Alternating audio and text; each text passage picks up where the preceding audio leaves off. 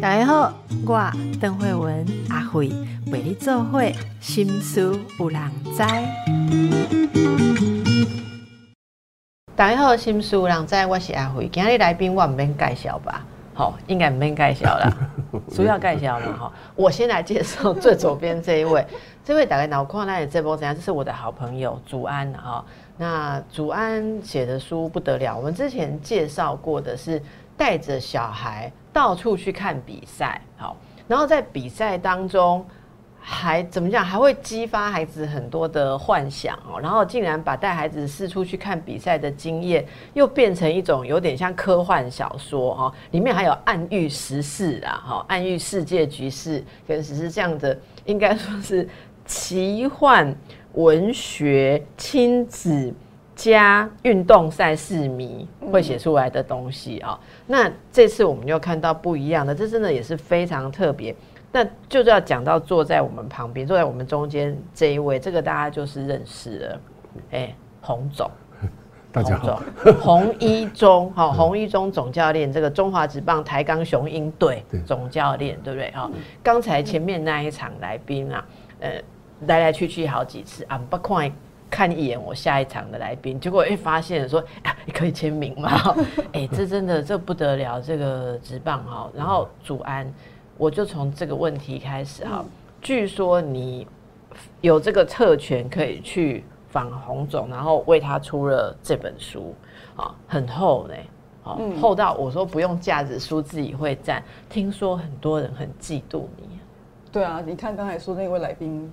马上就是对我也我身边，因为我自己本身是球迷嘛，所以就有很多同温层的球迷都超羡慕我。球迷很多，不是每个人都可以这样防，而且这本书里面不是只有防当教练的事情，嗯，还有他私密生活、私密生活观哈。哎，你是怎么有这个机会可以可以这样子近身采访？呃，因为就是刚刚邓很谢谢邓医师之前介绍我这上上一本书看球说故事嘛，因为那样有呃因缘机会就认识现在这个出这本书的出版社改编出版的编辑，然后就是邀请我来写，就是帮洪总写这样，那也很感谢洪总很信任我，就是不但让我访他，然后也让我访到洪太太跟女儿，好这样就所以呃这个过程中我非常轻松。刚刚邓医师讲说这个书很厚，是因为洪总就是一直京剧一直连发。我仿他，就是其实只是把他的东西记录下来做整理，我就可以写了十万字出来这样。这本十万字，应该是超过十万，超过十万。编辑在那里。对对，而且我还删减了许多这样子，就每次大概呃，我大概固定在一周左右，一周跟洪总访大概一两个小时的时间。对，然后他就是会一直讲京剧，一直讲京剧，我就是还好我有录音笔这样子，然后就回去整理完。哦，就听完，然后听打完，把它做一些整理，其实就写完这本书了。跟我自己的书差很多，自己要想办法创作。可是这本其实是洪总的创作，我只是帮他做整理这样子。所以你之前也是粉丝吗？也是他的粉丝？我必须要跟洪总承认，我其实一开始就跟洪总承认，我不是洪总的粉粉丝。嗯，对，因为我是粉丝跟不是粉丝是怎么区分？因为我刚好是洪总以前在兄弟队的时候的敌队，就是世仇队球队的球迷这样子。但是就是对洪总，就是你还是即使你你讨厌他，是因为你觉得他很厉害，就是他他让，所以你就是那一队不会赢，就是对对对，就是你会对他有敬佩。但是当然，我就必须承认说，我并不是洪，我刚好是洪总敌对的那个球迷这样子。那你干嘛要接这个任务？因为洪一中总教练，中华职棒最多胜总教练，我不接这个真的是傻瓜这样子。是，对，我说你看我写这本书，多少人羡慕我，自己非常非常多的以前的老象迷，然后包含后来洪总待的其他的球队当总教练的球队的球迷，都就是每天要看我脸书发炫耀文啦，就是大家都是非常羡慕我的。那洪总你。答应出版社说要让他们来出一个这个类似像我不知道是算是传记还是说访谈录，就是要呈现你对很多事情的经验跟观念嘛哈。你那时候想象你你想要跟大家讲的会是些什么事情？其实我原本也不太也没有说想要出书的这个念头啦，只是一开始是出版社他自己寄一些资料给我，然后寄过来的时候我只是看一看，我也不太理他。后来又另外一组人又寄过来。我说怎么会有两个？就大家对你很有兴趣，这样。哦，嗯，我不知道，我不知道是不是是这样的，但是我后来看一看，他们就一直传简讯过来啊，洪主任觉得怎么样？哦，后来老实讲，我是因为有点烦哦，然后我就说直接回过去说啊，你们梁梁主任我不认识啊，你们拜托你们你们去自己撮合一下，看就是看谁要来访问啊。那不要这个也讲，这个也讲，我答应你就对那边不好意思，答应这边对那边不好意思。那后来原来他们是同一个同一个公司啊，是两组人。哎，我既然答应了，说好了好了，因为去年我刚好也是一整年都没事啊。因为为什么去年会一整年都没事？因为我我我本来是在富邦嘛，那有三年约，然后带两年，因为带不好被公司解约啊，就变成跑去当顾问了。哎，然后。当然，顾问就是说在家里，但是他还是有薪水的那个的，哎，一整年没事啊。然后他们有叫我再进去球场，但是我一旦休息，我就懒得再踏进球场，所以我一整年都没有进去过球场。那刚好有这个事情，我就顺便啊，没关系，反正没事嘛，就找一点事做。然后他就每个礼拜来访问这样。你有没有觉得他问的问题哈，跟一般想象会问那个总教练的问题，我现在赶快。呃，当然，他访问的东西就是还蛮广的，不尤尤其是球场上的东西，反而是讲的不是那么多了。嗯啊，他访问的时候就是从我小学啊，我怎么进职职啊进进进这个球界，然后啊到我毕业组织家庭，然后到职棒。嗯，事实上你要说这个是我自己的自传，但是我我知道很多球迷要我。要看我的书，都想要知道说我在球队是怎么过，我带选手，选手的个性啊什么的一些八卦的东西。但是我觉得我既然这个是写我的东西，我就不想要有讲别人别的呃别人的事情掺杂在里面了啊，所以就一直只是在叙述我的以往的啊我的这个人的一生啊，你是怎么样的一个人就是了，因为其实我看了，我觉得。这个是坦白说，我觉得是祖安防你才会防出这样的东西哈。因为因为其实祖安你在问的这些问题，除了你本身对于运动还有这个领域的了解之外，我觉得你把突破我们一般想象，例如说，呃，这个总教练就是一个球场上的人，就是一个啊，在在这种不管他的他的。呃，技术啊，还是他怎么样启发选手，或什么，就会一直往他大家看到的那一面去想。可是透过你这本书的书写，我们其实是看到支撑这些的底下的那个立体面，三百六十度是什么。所以我觉得非常的新鲜。其实我本来一拿到的时候，我也以为会是那些想说有没有球员的八卦哈，原来当初那一场赢是怎样，为什么为什么输怎样？哎，结果我们会看到说，包括您呃在家庭里面的。一些生活的方式跟家人的关系，好人生观，还有当然也有你在呃这个职棒在在职业上你的信念是什么？所以我觉得这是我觉得非常难得的一个经验啊。那我们就先回到刚才前面那个，请问您哦，就是我我觉得两位都可以回答哦。请问您有这么样辉煌的成绩，你回头来看，你觉得是靠什么走到这一步的？呃。百分之百是家庭的支撑啊！那个，老实讲，我我，比如说，大家看到的都是结果，那结果当然很风光啊！我在呃，从呃二零一一年到二零一九年，我拿了六次的总冠军。对，很多人看到就是说，哦，你看那多厉害啊，那多少胜啊？那，但是呢，一般的人不会知道那个过程。哦，我我我有时候回想起来，这个真的是可怕。哦，在二零一一年到二零一九年这个过程里面，中间可能有三四年，我对进去球场是害怕的。啊，你会害怕进去球场？对对对，那个就跟进好像是要下地狱一样，你知道吗？总是要坚持到最后一刻，我才愿意走进去啊。那个那个，呃，这个怎么说？你当一个，我常常讲说，当一个总教练，他不辛苦，他非常痛苦。因为你在里面，你要面对的球员、公呃老板、球迷、记者、媒体。那当你不顺遂的时候呢，很多很多压力跟批评的话会排山倒海往你身上压。那球员对你的不谅解，然后球迷对你的批评，那个都是让你会身心很很疲劳，很到最后本来是我们身为一个球员进球场是一件光荣的事情，啊，因为那个是我的很擅长的的的东西嘛。但是你到最后，你反而是会害怕踏进去的。所以在这个过程当中，有三四年，我可以说最少三年，是我实在是不不堪回首了，不太想，不太敢想象那个时候了，因为因为有时候我们会觉得说，有时候会自己会想啊，说在这个过程当中，我到底做错什么？哦，虽然球队输球，啊，我对球员的要求很严格，或是什么的。那我的只有一个信念，我只是要这个球队好，我只是要赢球。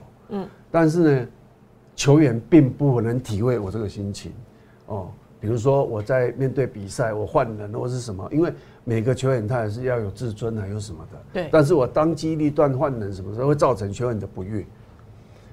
那球员在外面就会讲一些什么，然后讲说什么这个教练哦，什么带人不带心啊，什么什么什么，讲了一大堆。那又碰上这个球队刚好状况不好的情况之下呢，就会很多批评的话语会到你的耳朵里面来，就会造成我们那一种无形的压力跟痛苦。所以我常常讲说，总教练不是人做的，不是人干的。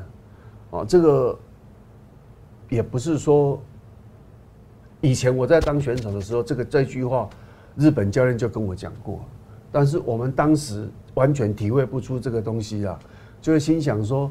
哇，你讲那个是什么话？啊？总将又轻松，钱又多，然后又没事，就是赛前跟记者哈拉而已，也没有干什么事。那又哪有什么不是人干的？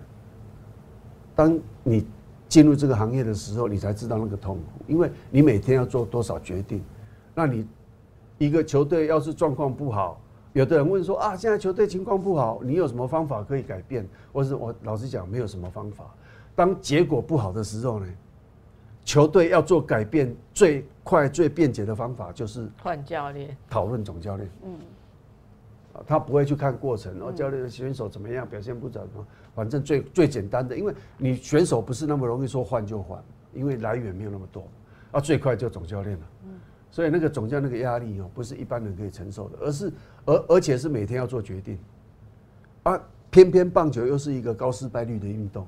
所以你每次决定，纵使你你你这个决定是对的，你的结果也不一定是好；你决定是错的，结果也不一定是坏的。所以像我们这样讲好了，我有九百九十一胜，但相相对我也有八百多败啊。但你的胜率还是算是很，就是就是你还是金牌嘛。对啊，对。那你觉得你这个可以这么多胜，你靠的是是经验策略？还是跟球员的驱动他们的带动他们的动力，还是有什么？你觉得你你最强的是什么？其实这个东西我是坚持做我自己的，这个应该是一个能够拿这么多胜的一个重要因素。我所谓的做你自己，因为老实讲，我们在球场上，只要你一失败，就会很多批评的声浪。那我们通常人怕人家讲话的话，会顺着那个潮流走，会顺势走。你就人家说你这样，你就往这边调一点，往那边调一点。但是我我这个人就是我不管他，我是照我的方式走。我该有的人说，像有有很多人讲说，哇，你练球怎么练那么多？人家在练练练球的方式都是要练有效率的，啊，你土法炼钢练那么多，我说潘谁？我就是不懂什么叫有效率。所以，我为基本功要求足这教练非常在意。OK，也在讲解你的球员是和你。超开心没挺多，你也常规如听先咯。其其实其实，他们都说我很超选手，但是对我来讲，这个就是基本的。像以前记者在跑，因为记者春训的时候，他每一站都会去。嗯，他每次到到我们那一那一个球队，都说：“哦，你你们这一队好像当兵的金城年，特别超，人家都这么一点两点就结束，你们总是要练到四五点。”早上到下午。对啊，对啊，对啊，对啊。然后像有一个像这我们这一队台钢，最近不是进来一个蓝影蓝影人吗？嗯嗯。结果蓝影人他到我我我把他找过来的时候，他第一件事问我就是说，哎，仲哎，你最近有没有在管体能？我说没有没有，现在我不管体能，你要做体能家。你说哦，你在南美国那几年哦，我不知道怎么过的那个体能，因为我们早早上全部都是体能啊，对呀，所以他们他们有，就是说我我我我觉得啦，我有我的方式啊，因为我总觉，因为那时候只有我的训练方式是所有职棒里面是最辛苦的，但是我为什么要这么做？是我有我的逻辑。因为台湾，我们说直棒一年打一百二十场，但是问题是我们有分上上下半季，你只要六十场打第一，你下半球季打的再烂，你都可以进总冠军赛，啊，你只要拿冠军。好，那你这六十场你要怎么做？因为台湾的天气是四月底以后就会变成天气很炎热。哎，对哦，你你到五你到五月就变成很热，嗯，但是所以通常球员到。天呃三月比较凉嘛，你开始比赛，三月底开始比赛，到五月天气转热的时候，会有一个撞墙期。那我们在春训，我们做的很扎实，练的很多。等到五月天气转热的时候，别人已经在走下坡，我们是平平的走，那我就可以拿冠军了。嗯，这是我的我的理念嘛啊！而且上半球季每个球队很容易放弃，下半球季就不容易放弃。这个可能懂棒球的可能就知道。为什么？因为上半球季你只要跟对手有一点差距的话，你就会考虑说我要拼吗？上半季我要拼吗？假如我拼没有过的话，啊，我又选手受伤，我下半季怎么打？嗯嗯。所以他们就会储存一些力量来留着要打下半季。所以上半球季你只要第一名跑在前面的，第二名、第三名就很容易放弃。但下半球季就不一样喽，因为下半球季你不拼的话就结束了嘛，今年就结束了。所以他不管怎么样，他就会拼到底。所以你要怎么样在上半球季可以拿冠军，这是很重要的一个一个一个想法。所以那时候大家都练着练得很精准，好像要储备一整年的那个那个体力，要慢慢来，慢慢来。我不是，我就集中春训硬压，压到你体力好。我上半球季，你下半球季体力开始衰退没有关系，你只要上半球季给我拿冠军就好。哦，啊，这按你讲秘诀供出来，大概啊，因为现在下一年都改策略怎么办？没有，其实其实要这样讲，就是说。一开始大家就不像我这样练嘛，啊，后来因为我这个状况成绩很好，对，每一个球队就跟着我这样练，所以现在你这这一这这一招已经没用了，所以我现在不用新的奇招。我现在已经没有这样，所以我现在不管体能了。我怎怎样讲出来奇招东西已经用过来，真够新的，没使讲的秘诀。好，没有，就是说。那个时候是因为大家练少，我练多，我有优势。但是现在大家都已经练很多了，所以相对就没有优势。嗯，好，那为什么说家庭的支持那么的重要？哈，我们等一下再回来。刚才说到家庭的支持，你觉得是能够支撑你哈成为这个王牌哦总教练的一个重要的缘故？诶，我们会想象说，哎，就刚刚我们在独立的选手啊，一些比赛啊，哈。那家人是可以支持什么？可以帮忙什么？我们一般的想象都觉得您这种人，所谓家人的支持，就是有一个老婆无怨无悔的，让你无后顾之忧，来过囡仔过好啊，你拢点点无滴，不是安尼呢？样，你不是安尼呢？你不是这牌？不是不是，因为老实讲哦，就是我我的现在就是说家庭第一嘛，家庭第一的话，我就是。我为什么可以支撑过来？因为我想要让我太太过好生活，我想要让我女儿过好生活。你有三个女儿，对，所以我必须得认真做好我的工作嘛。啊，回到最原始的点，还是经济嘛。那我当总教练的话，我当然薪薪水比较高，嗯，所以我就会让那那个，这是一点。那另外一点就是说，我每次在球队不如意啊，或是什么，老实讲，在外。在在球队在跟记者讲话，很多东西我没有办法无后顾之忧的想讲什么就讲什么。但是我为什么那么喜欢在家里？因为跟我女儿跟我太太谈话，我可以无所不谈，我可以没有压力啊。他们可以让我倒垃圾啊。我我我我在我在球队，我憋着一肚子的那个不愉快，那个那个那个脚，我到家里我就跟我太太，我太太就听了。我就抱怨他，发发牢骚啊，这样。所以他跟着你这样也变得很懂你这个专业了。其实我太太她就是在，她其实很少到球场啊，她只负责就是接收那些垃圾啊，就是上面听啊这样。但是听久了，他后来有一阵子哦，我我一回去，奇怪，怎么客厅都没有人，大家都归位都好，回回到自己的房间那样。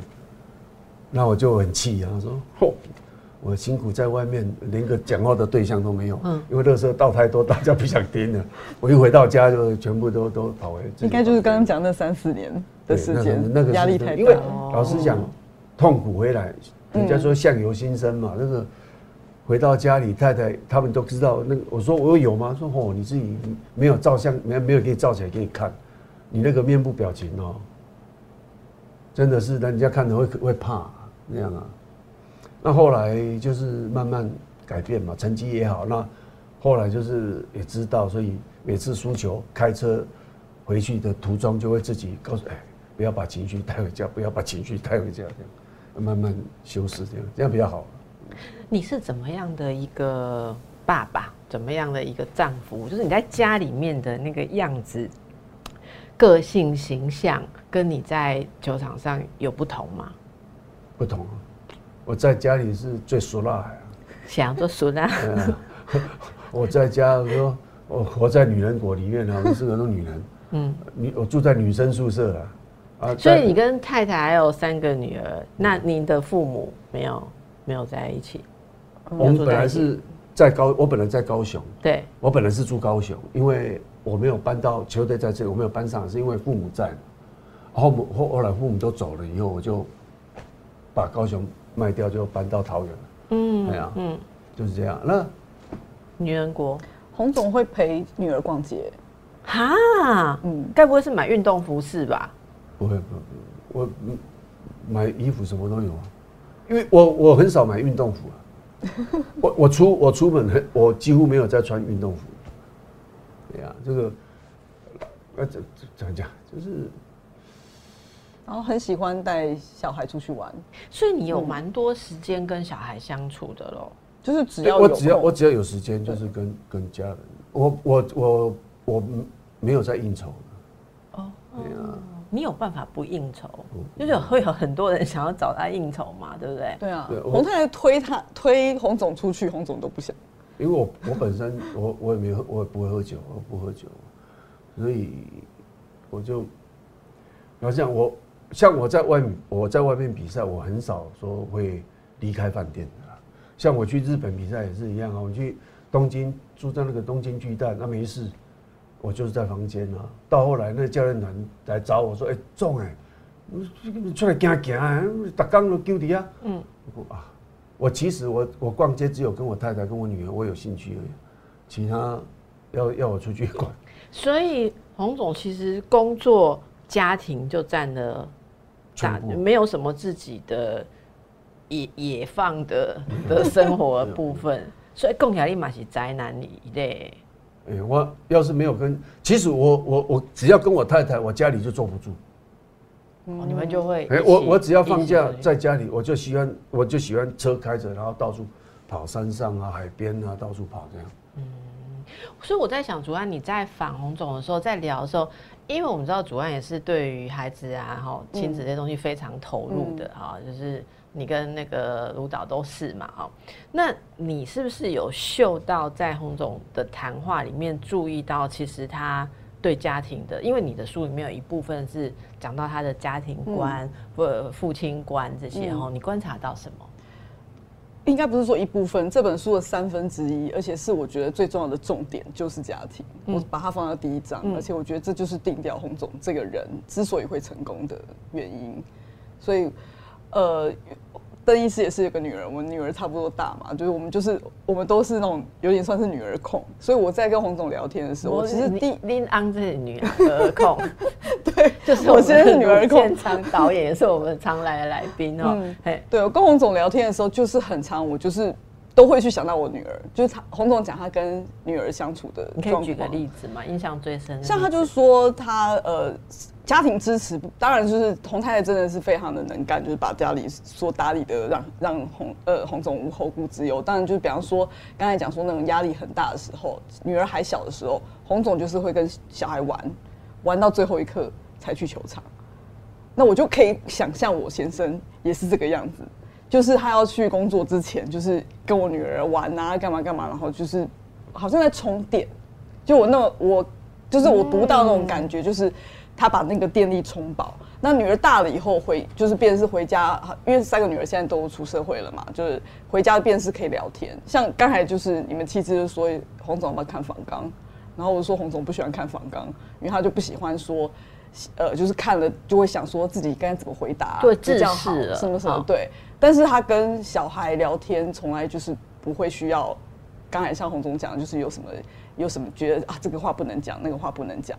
那我觉得就是这三个女儿就是一个。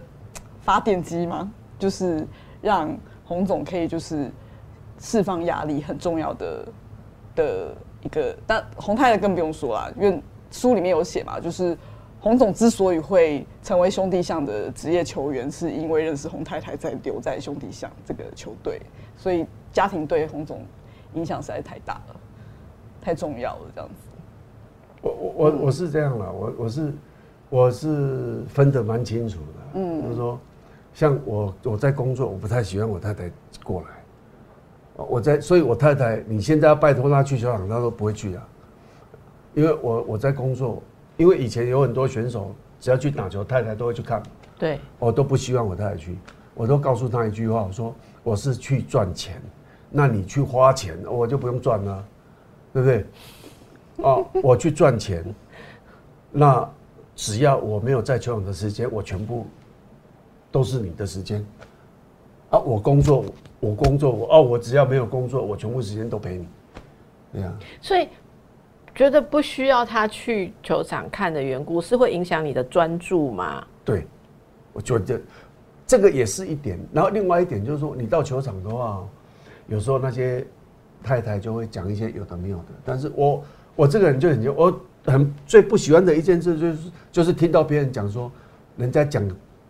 八卦的事情，说啊，这个是谁讲？这是洪忠太太讲的，我就没有办法忍受这种东西，所以就干脆你不要去球场，哎呀，啊，后来他也去，他会去看，但是他去看他都不让我知道，他都会坐到外野，啊，所以哦，他已经慢慢习惯了以后呢，到最后为什么八百胜九百胜要叫他叫他去颁奖，他死都不去啊。是这也是很有趣，不过我觉得刚刚讲的那个点也是大家很可以思考的。我觉得大家对于所谓传奇人物哈，就是真的很喜欢从他的太太那边 或是家人那边挖到一点什么哦一一些秘辛或者什么，的确也会有很多就是所谓这种传奇人物周边的。相关人的太太们，或或不一定要讲太太，就是家人们会形成这样的东西。我觉得这这个你你真的也蛮诚实的，直接讲出男人最不喜欢的事情啊！哈，那刚才说到三个女儿，对不对？我在书里面有看到，就是传统上可能大家就会想说，哇，你是一个这么样。呃，就是你的工作毕竟是一个很 man 的工作啦哈，当然就其实可能多少会想说，你会不会想要有儿子啊？哈，以前不是有一首歌，就是说呃想要有一个宝贝，然后什么呃，就是想象跟你很爱你，跟你生一个宝贝，你就可以教孩子打棒球，有没有印象非常非常深刻？像我小时候生活环境里面是父亲不在的嘛，所以所有的运动我都没学到，哎，我就有一种错误的一种连接，以为就是爸爸就是来教小孩运动的，所以我就很喜欢看我先生。教女儿各种的球类哈，你有没有过那种大家想象你应该要有儿子的阶段，或者太太会不会有这个焦虑？我是因为我我我本来是两个女儿就好，那我我太太就觉得说她没有生一个儿子好像很对不起什么我啊什么的，她她就有一种她自己想，对她自己想的。那后来他跟我就是要不要生第三个平平看看，那我就说好，生第三个。但是我跟他讲，我唯一的条件，我不去拜拜，我也不去什么医院什么那个，反正一切都是自然。他愿意来当我的儿子就来，我女儿也没有关系，这样啊。啊，后来我太太说好，就就生啊，第三个还是女的，啊，结果第三个女的跟我最贴心呢，她就最喜欢棒球。每次每次就跟我，所以我都叫他我的手机里面他的他的那个名字叫副总啊，我是总教练嘛，他是副总教练啊，因为每次我比完赛回去，他就是，嚯，老爸你在干嘛？那个投手你也在让他投，他有那个意见你有看法。那个你也不换掉，那个哦，啊所以后来我就干脆啊，叫他你跟副总。哎我叫你副总好了。嗯，啊，所以我那时候我太太是有想要生男孩子，但是我说顺其自然。嗯嗯，我我我对男女我倒不是很在意啊。嗯，对啊，那你为什么说每天都像是父亲节？啊，因为我女儿就每天回去，他们都跟我可以聊天啊什么的。哦，我觉得我三个女儿算孝顺，都还蛮孝顺的。但是当然比起来，一定还是有有小心讲哎对对哦，小心讲哦，三个都会听到。哎啊，因为小女儿她就是对棒球会比较有兴趣。嗯哎，这种是天生的，不不是特，因为三个都是你的女儿嘛。但是还是会有一个会特别更有兴趣。他们都会去看哦。但是谈话的话题，他们就不会谈棒球，就这个小的会谈棒球。而且他还会主动来打电话。我比完赛在在饭店的时候，他电话就来了，老爸，啊刚刚这个是什么情况？你怎么会怎么样怎么样？说 哦所以他很你比那个 A T 那 A P P 的那个球迷还厉害。嗯，是很标准的酸民球迷。哦，所以主安你也是看到这一点，所以你、嗯。你把这个部分讲的话都一句都舍不得删，然后变成书中占了三分之二嘛，嗯对不对？啊、嗯。那我我觉得这里面很重要的一件事情是说，那个家庭价值观是洪总觉得他人生能够稳定，或者说稳定前进的一个最重要的事情哈。那那我们回到说有这样的基础，为什么可以跟他的这种专业哈，或者说他的铁腕是可以结合在一起？因为他的家庭听起来很柔情，对不对？嗯，然后在在那个刚刚讲说，非常的坚持他的原则啊，或者对选手的基本功哈，这这中间的这种这种连结，对洪总而言哦，这你你整个人生观认为人要能够成功，或者说做到自己想做的事，哈，这这这是怎么样的一个全面性？你又有很很家庭为主，然后很很温柔、很感性的一面。可是某些时候，你又是非常的理性，然后相信你的逻辑，相信你的东西，哈、你是怎么把这些东西整合在一起的？其实很简单，我我我我很多东西就是我把我我常常讲说，我把家庭摆第一，我为了要让家庭过得好，所以我去从事认真去做我的工作，嗯，把我的工作做好。那这个就是相符的，我可以把我的工作做好，带来我比较好的收益，我就可以让家庭有好的生活。啊，所以我在球场上我很很严格的在做我的事情，要求球员，要求成绩。哦，我会想说，我要求这些，我不外乎就是要让想要让我的家庭过得好嘛，所以我就不可能说我把我这些性格回去，然后还是对我太太严格或者是什么的。哎、可是有的人会成习惯。你知道有些人，例如说一方的霸主，他在职场上，他也是为了想让家人过好的生活。可是当那个就是指挥人指挥习惯的时候，回去嗯马西拍下扫，然就后把所有人都让队员一样，有有人都是这样子啊，嗯对不对？对可是主要你看到的就嗯就是洪总他他嗯他就不会，对，邓医师，你这个问题我也没有想过，对不？对？对，就是为什么会可以分得这么开？因为非常多军人的家庭就是你也你也不会对。你的队员，就像对小孩一样，就是说，呃，吃在硬啊，然后很纵容啊，你又很严厉，对不对？但是你也把他们当成，我想也是像是你很亲近的人，对，这时候你就知道，哎、这个爱爱屌开俺内哈，啊嗯但是你又马上可以切换成说，你也不会那样子。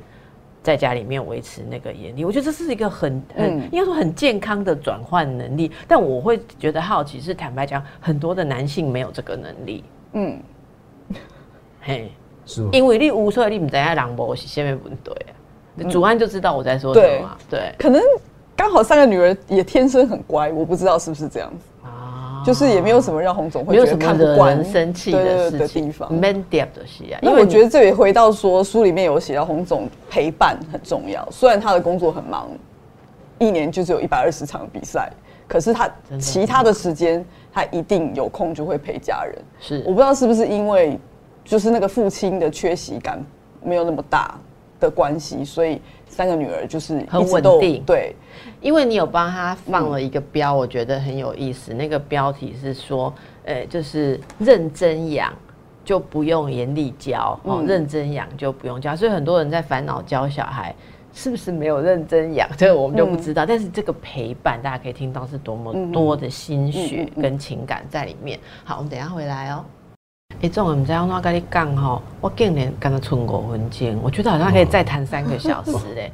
我我觉得这里面有一篇也是主安的用心，就是仿到那个洪太太的部分哈、其实我觉得那个很感人的，就是他写说他只有一个抱怨嗯的那那一篇哈。嗯，那你可以给我们介绍一下这个你仿出了 洪太太什么样的心声呢？就是很一致哎、就是跟洪总讲他跟家里的关系，因为有时候你知道，男人在外面可能就会讲他多疼太太，多怎么样，多怎么样嘛。那实际上他也是真的这样子觉得吗，或什么？我觉得我从洪太太跟洪太太的访谈，真的很多事情，他们两个讲的内容都非常的一致。然后，哎对于小孩的教养那些，我觉得他们的观念也都非常的合拍。合拍，嗯我我我看到里面第一个眼睛一亮的是洪太太说，她认识你是一个很稳重，让她很有安全感的人。可是后来她听人家说，你在认识他之前是很会玩的人呢、很会玩，不知道什么意思，是哪一种玩？不是啊，我玩我我我不是，因为我在我在讲说我的字典里面呢，我这个人的个性，我的字典里面没有失恋这两个字啊。对啊，我在大学的时候，我交女朋友，我也是交过蛮多女朋友的，这个是事实。你没有失恋这两个字，，对你喜欢我就在一起，你不喜欢我你就离开，就这样。我不会因为哦我喜欢你离开我就痛苦，不会。你你的字典没有旧萌点，没有失恋这两个字，那有没有四个字让人失恋？不会武，戏里马波，你就是感情很很干脆，没拖泥带水合则来，不啊则就分。我我在大学的时候，我喜欢跳舞，我喜欢飙车，我喜欢呃骑快车，我喜欢跳舞，所以老实讲，我对我周遭的女生，我并不会很，我并不是一个很体很体贴的的的男孩子，说哦哦或者是怎么样，我我都好像啊有有有就看到就哦你好就这样而已，就是进行带过，哦并不是很在意我做，所以像我班上的女同学啊或者什么的。那为什么？玩在一起都是男生。那为什么后来跟洪太太在一起的时候，你变得很稳定、很有安全感，然后很贴心、很照顾她？这个应该是本性吧，我没有特别的那个，反正我就觉得结婚了以后就必须得这样啊，就很自然的，就是说结婚的，反正以前我怎么玩都都是另外一回事。可是他认识你的时候，你就已经是很稳定，人家才会敢嫁你。哎，看起来是这样嘛？他认识你就觉得你是很可靠，其实是是是他认为啊，是他他认为。我们为什么会这样问？就是我们好好想知道人家为什么可以看得准这样子。嗯，哦，一个也会跳舞，然后很多女孩缘，然后都让人失恋，自己不会失恋，没有了哈的人，哎、人家就敢嫁，就嫁了之后押对宝，这样其实是对每次在外面都会一直打电话回来。啊，我们有时候挑来挑去，挑那种看起来很规矩、很老实，可是结了婚之后也不会打电话回来，想想人给跟给丢，让人给我们丢，我我就想问这件事，问好久，然后洪太太都一直说我没有想那么多，哎，就这样啊，，就命好，对，就就是问不出不是、啊，。他当时就是因为我们在兄弟饭店，他因为他在采购部，对。他们有下晚上有一个小时要去顾福利社，是。那我们我我就从南部上来嘛，我在兄弟饭店，那一个人就是在宿舍。啊，晚上也没事做啊，啊没事我们就会到福利社去啊买个东西吃，看电视这样，嗯嗯嗯，然后每个每个拳手去都会在那边跟我跟他们哈拉，只有我一个人一直在那边看电视，也不跟他们讲话，啊或许他就喜欢这种个性的，好了，我们就是要注意不哈拉跟一直盯着电视看的那个人，这样哦。嗯洪太太说，这个就主安有挖到哦，嗯你很在意输赢对啊哈，对啊，你真的很在意输赢哦。你的你的你的输赢观是怎样？就是要在意输赢，所以你才会胜利的记录可以那么多，这样不能放轻松。因为洪太太有说，嗯她有说心疼你，希望你可以对输赢看开一点可是你还是把它看成像命一样，这样这是必须的吗？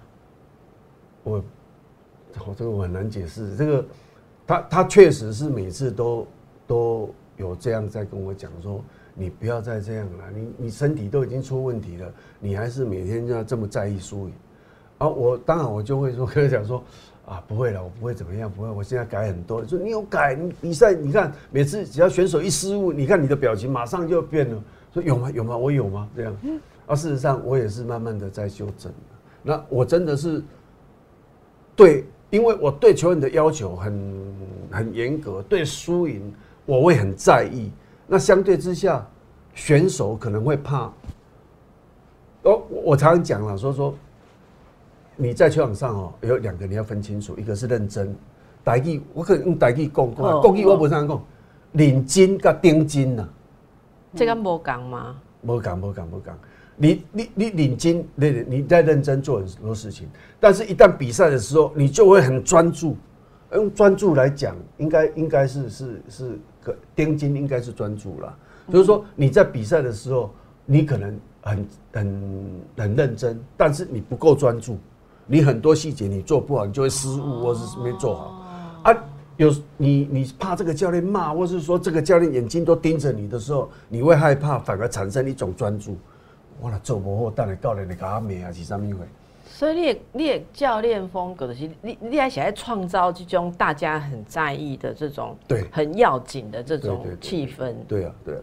嗯，好，更更多的秘诀，真的要大家来看这个十万字的书。我刚刚这这一集真的是我很蛮少觉得说怎么时间过这么快，已经已经到了哈。嗯，那就交给大家去看。最后回到书名，我想主案会决定这个书名，就是整个。感受上的总结，勉强自己，我才会是红一种啊！这不是天上的代际，哦，不是天上的代际。最后听到了这个这个成功观呐，哦，顶金，哦，而且身为教练的人是有很强很强的那种必胜的责任感。那下一步有什么计划？就是把抬杠带。带好，啊啊，还有太太无供啦哈。既然要接台钢，就不要抱怨不能跟家人天天在台北啦，吼，辛苦了，对，辛苦辛苦。所以大家看到了，哎，大家心目中的英雄，哈，其实有他柔情跟他人生观很特别的地方。非常谢谢今天洪总来接受我们的采访，还有谢谢祖安给我们这么精彩的内容，祝福大家，拜拜，拜拜。